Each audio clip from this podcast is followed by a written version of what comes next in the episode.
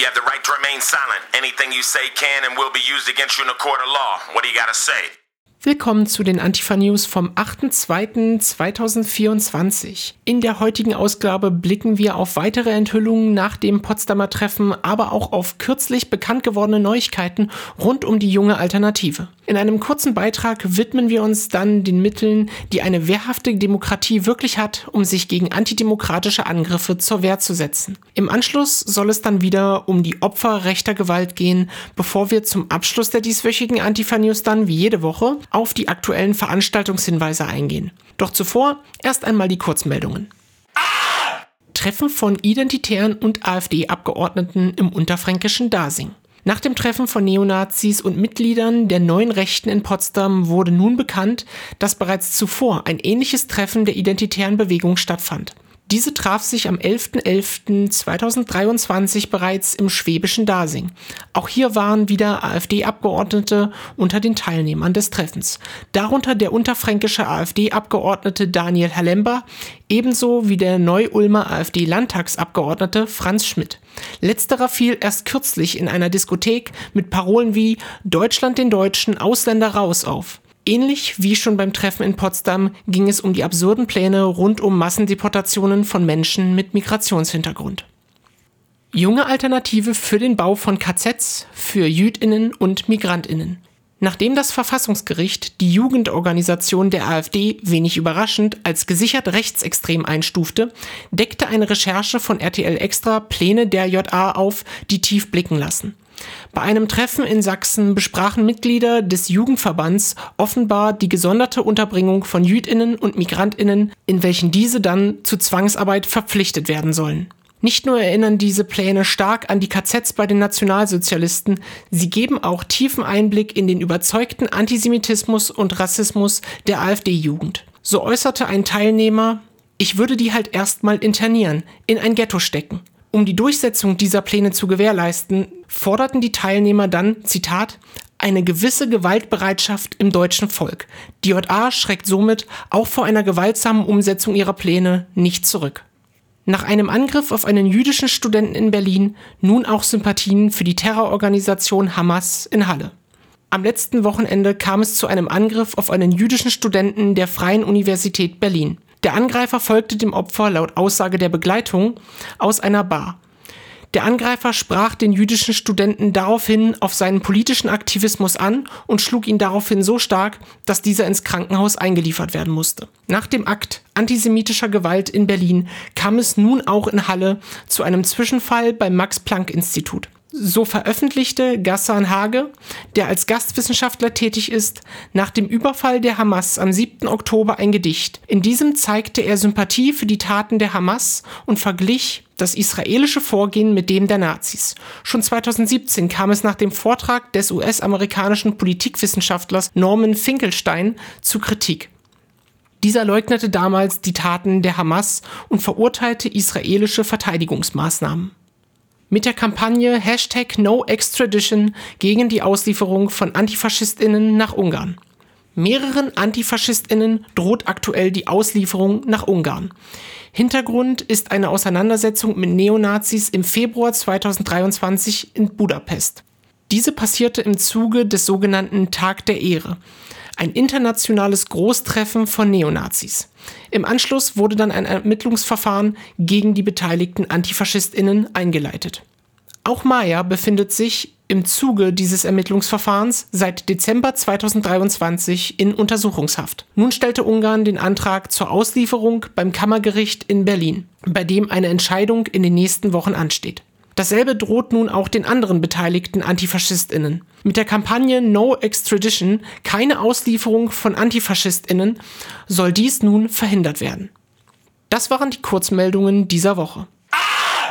Eine nicht abbrechende Protestwelle hat die Bundesrepublik Deutschland erfasst. Selbst in kleinsten Orten gehen Menschen zu Hunderten auf die Straße gegen faschistisches Gedankengut und rechte Politik, vor allem durch die AfD.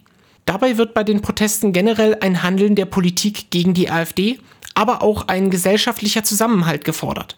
Gesellschaftlicher Zusammenhalt entsteht vor allem durch die Bewegung auf der Straße, durch die Gespräche, die Kundgebungen und die Organisierungsmomente dort. Von der Politik wird in Teilen ein Verbot der AfD gefordert.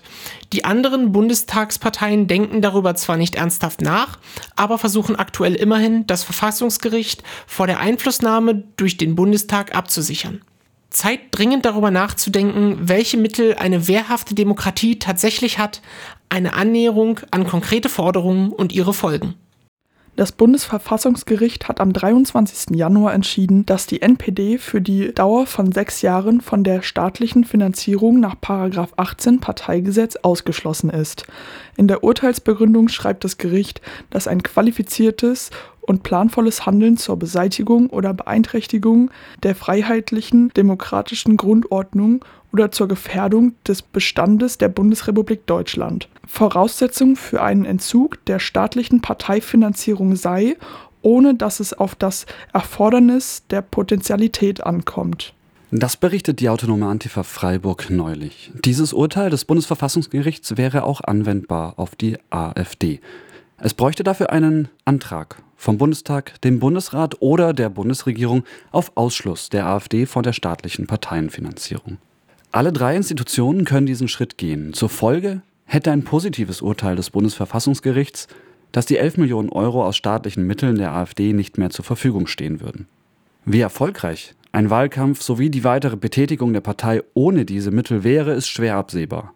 Doch dürfte solch ein Einschnitt eine deutliche Hürde in der Mobilisierung gegen Demokratie und Menschenrechte werden. Ähnlich wie bei einem Verbotsantrag, den wir später noch einmal aufgreifen, wäre eine ausführliche Beweisführung nötig. Doch Beweise für den ethnischen Volksbegriff der AfD, die beabsichtigte rassistische Diskriminierung und die Agitation gegen die demokratische Verfasstheit des Staates dürften sich bei einigermaßen sorgfältiger Arbeit eigentlich leicht belegen lassen. Für dieses Vorgehen gibt es aktuell keine Petition. Sehr wohl richtet sich aber eine Petition mit einer ganz besonderen rechtlichen Möglichkeit gegen eine zentrale Figur der AfD, dem Faschisten Björn Höcke. Björn Höcke ist ein wahrhaft gefährlicher Feind der freiheitlichen Demokratie. Das zeigt sich immer wieder. Doch es gibt eine Möglichkeit, ihn zu stoppen, nämlich die Grundrechtsverwirkung nach Verfassungsartikel 18. Das ist niedrigschwelliger als ein Parteiverbot und darum realistischer. Damit dürfte Höcke sich nicht mehr wählen lassen.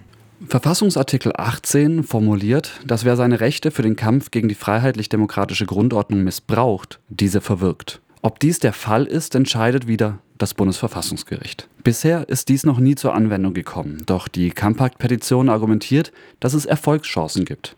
Denn Höcke hetzt, so die Argumentation, gegen die im Grundgesetz verankerte freiheitlich-demokratische Grundordnung, die Erinnerungskultur in Bezug auf den Holocaust und Menschen mit Migrationshintergrund.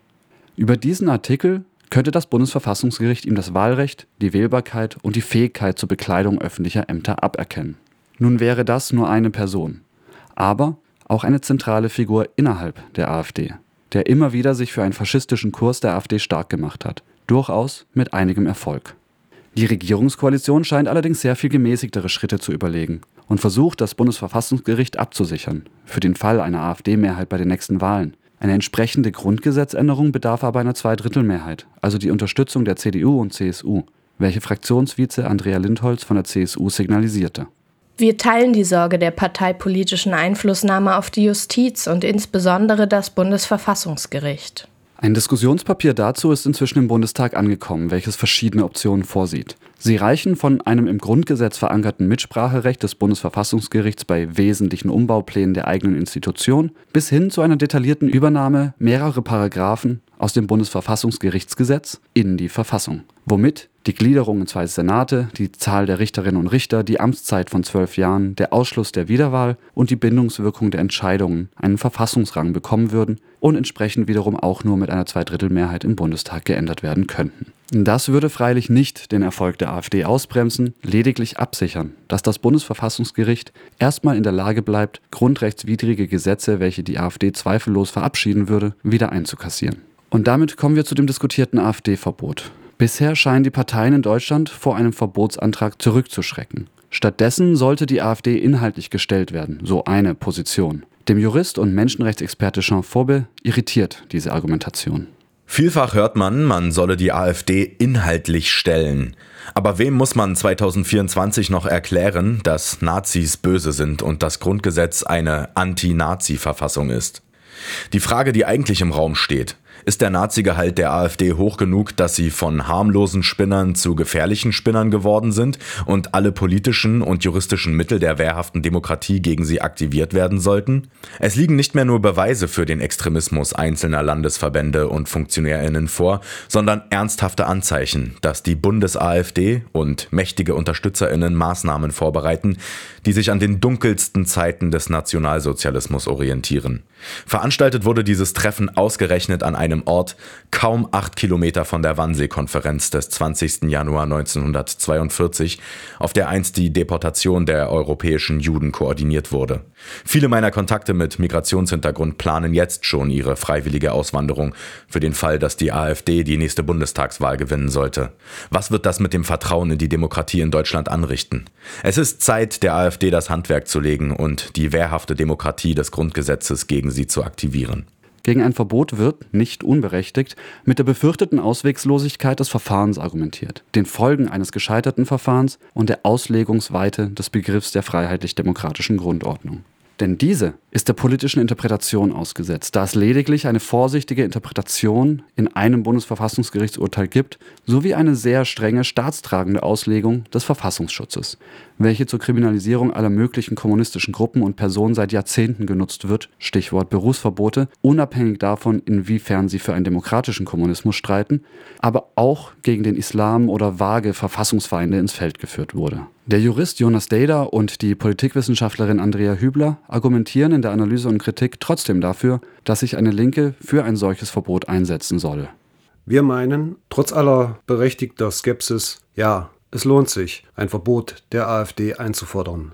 Natürlich wird ein AfD-Verbot uns nicht von der gesellschaftlichen Aufgabe entbinden, gegen die weit verbreiteten rassistischen Einstellungen zu arbeiten. Aber es wird die politische Schlagkraft dieser Einstellungen durch parteipolitische Formierung, Sammlung und Finanzierung einschränken. Denn im Falle eines Teilverbots würde der Parteiapparat durch die Innenministerien aufgelöst, das Vermögen eingezogen, Abgeordnete verlören ihr Mandat und es stünde unter Strafe, Ersatzorganisationen zu bilden. Die Neugründung der verbotenen SRP zur NPD 1964 und der KPD zur DKP 1968 haben immerhin jeweils zwölf Jahre gedauert. Auf solch eine mehrjährige Atempause zielt das Verbot. Die Verbotsforderung ist momentan der einzige Vorschlag mit Hand und Fuß. Es mag paradox erscheinen, zur Abwendung eines autoritären Kipppunktes, einem der autoritärsten Eingriffe in den politischen Prozess das Wort zu reden, den das Grundgesetz zulässt.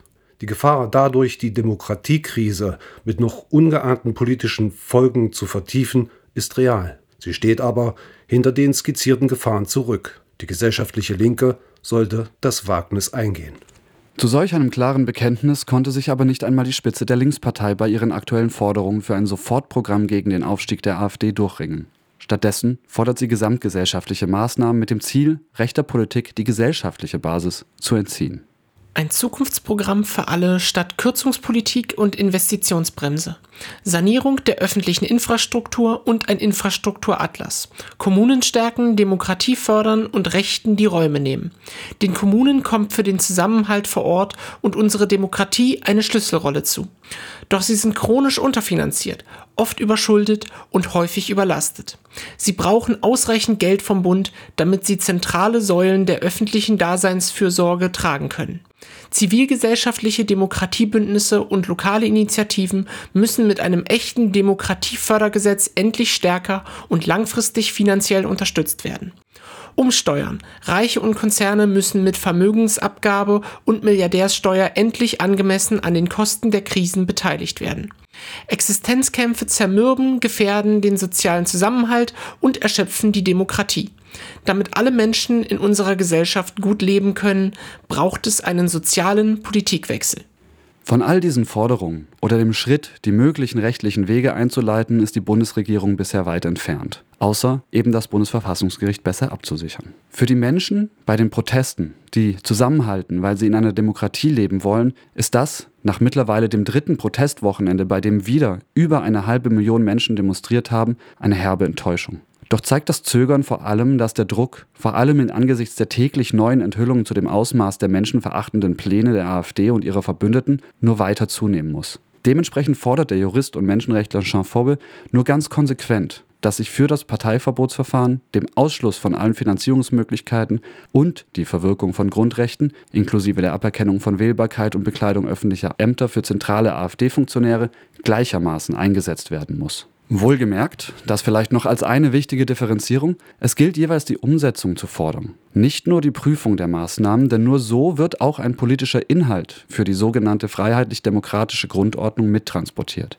der auch die Richter am Bundesverfassungsgericht unter Druck setzt. Und zuletzt gilt auch, was Forbe darüber hinaus fordert. Die rechtlichen Maßnahmen müssen durch eine intensive Begleitung demokratischer Kräfte der Zivilgesellschaft, Politik und Wirtschaft flankiert werden das Vertrauen in die Demokratie wird ganz überwiegend von der großen Mehrheit getragen, nicht allein von AfD-Funktionärinnen und AfD-Anhängerinnen. Das Demokratievertrauen in der Gesamtbevölkerung wird durch ein Parteiverbot nicht untergraben, sondern gestärkt. An dieser Stelle erinnern wir an die Opfer rechter Gewalt. Diese Erinnerung führen wir auch in den kommenden Wochen weiter. Über das ganze Jahr hinweg möchten wir an all jene Menschen erinnern, von denen man weiß, dass sie seit 1990 durch rechte Gewalt zu Tode gekommen sind. Informationen übernehmen wir dazu unter anderem von der Amadeo Antonio Stiftung, aber auch von Opferberatungsstellen und weiteren antifaschistischen Gruppen und Initiativen. Wir erinnern an Karl Horvath, Erwin Horvath, Peter Sarkozy und Josef Simon. Sie wurden am 4.2.1995 kurz vor Mitternacht durch einen antizyganistischen Bombenanschlag eines Rechtsterroristen ermordet.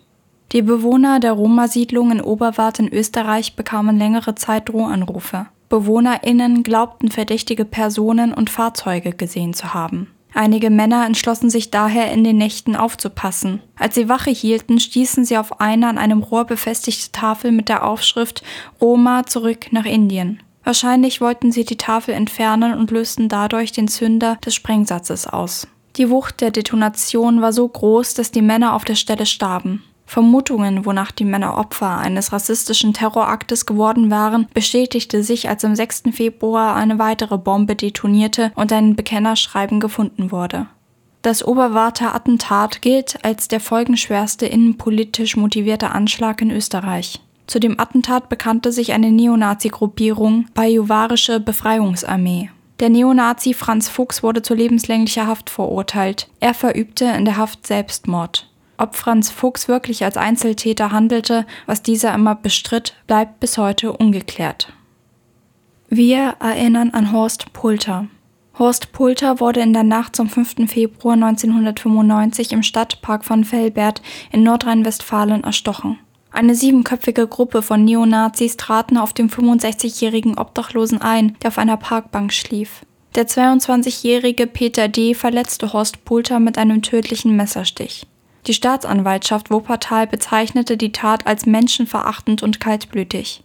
Im November 1995 verurteilte das Jugendschöffengericht Mettmann sechs Angreifer wegen Körperverletzungen zu Freiheits- und Bewährungsstrafen. Der Haupttäter Peter D. wurde im Dezember 1995 wegen Mordes und gefährlicher Körperverletzungen zu zehn Jahren Haft verurteilt.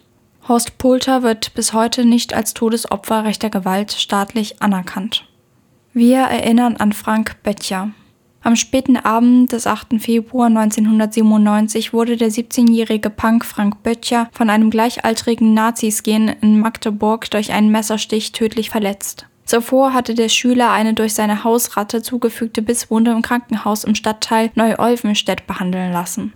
Bereits auf dem Heimweg mit der Straßenbahn war er von drei Naziskins angepöbelt und beleidigt worden. Auf dem Rückweg trat ihm ein 17-jähriger Naziskin 100 Meter vom Krankenhaus entfernt mit Springerstiefeln gegen seinen Kopf und fügte ihm anschließend sieben Messerstiche zu.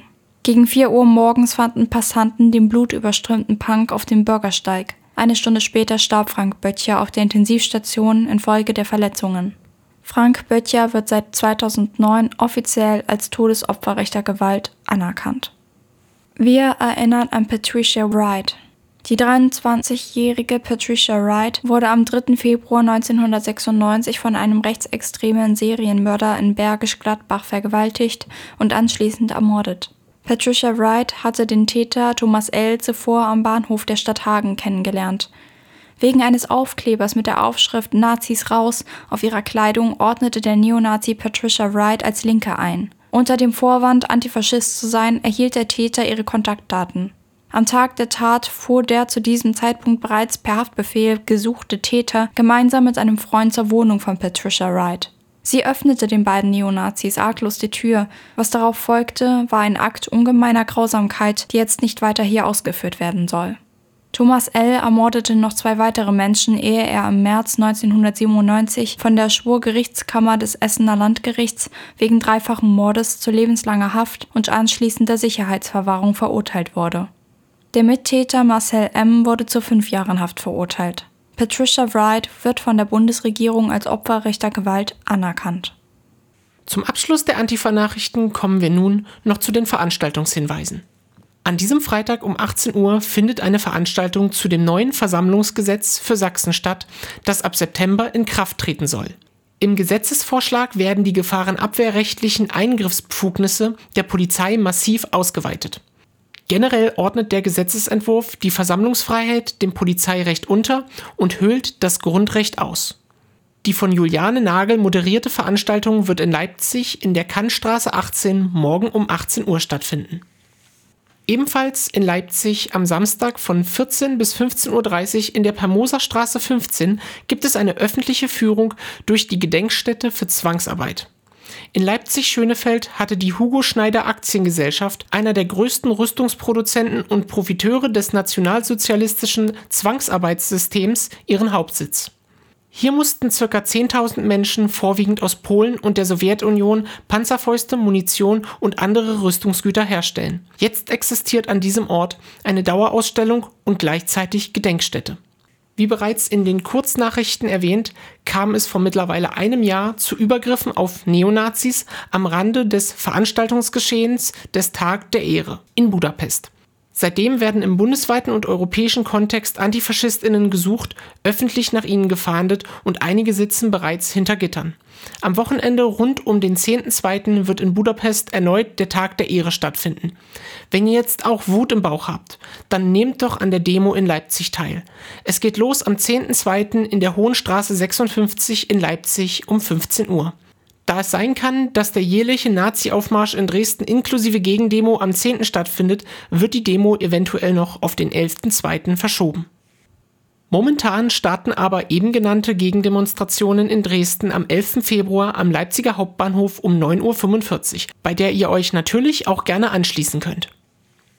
Am 9. Februar um 19 Uhr wird Cash Hauke in der Berliner Peter-Göring-Straße 25 seine Studie zur kommunalpolitischen Praxis der AfD vorstellen. Diese beleuchtet, inwieweit sich die verstärkte Anwesenheit der AfD auf die Handlungs- und Entscheidungsfähigkeit, der Vielfältigkeit und die Arbeitsqualität der kommunalen Gremien in Brandenburg auswirkt zu einer Art queeren Geschichtsstunde im Naturfreunde Jugendbüro in der Weichselstraße 13/14 in Berlin wird am 13. Februar um 19.30 Uhr eingeladen. Es wird eine unterhaltsame Entdeckungsreise in die queere Geschichte im Deutschen Kaiserreich. Thematisiert wird, wie unterschiedlichste AkteurInnen von bürgerlichen Frauenrechtlerinnen über männliche Sexualwissenschaftler, Kaiser Wilhelm II., bürgerliche homosexuellen Aktivisten, sexarbeitende Soldaten, männliche Boulevardjournalisten bis hin zu Angehörigen der lesbischen Subkultur und homosexuelle Maskulinisten in einem ambivalenten Wechselverhältnis neben, mit und gegeneinander gearbeitet und gelebt haben.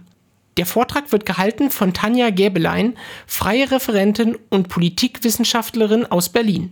Und zum Schluss noch ein Demoaufruf für den 14.02. um 18 Uhr am Gesundbrunnen in Berlin eine Flinter-Only-Demonstration gegen diese patriarchale Welt, in der sexistische und queerfeindliche Gewalt zur Normalität gehört.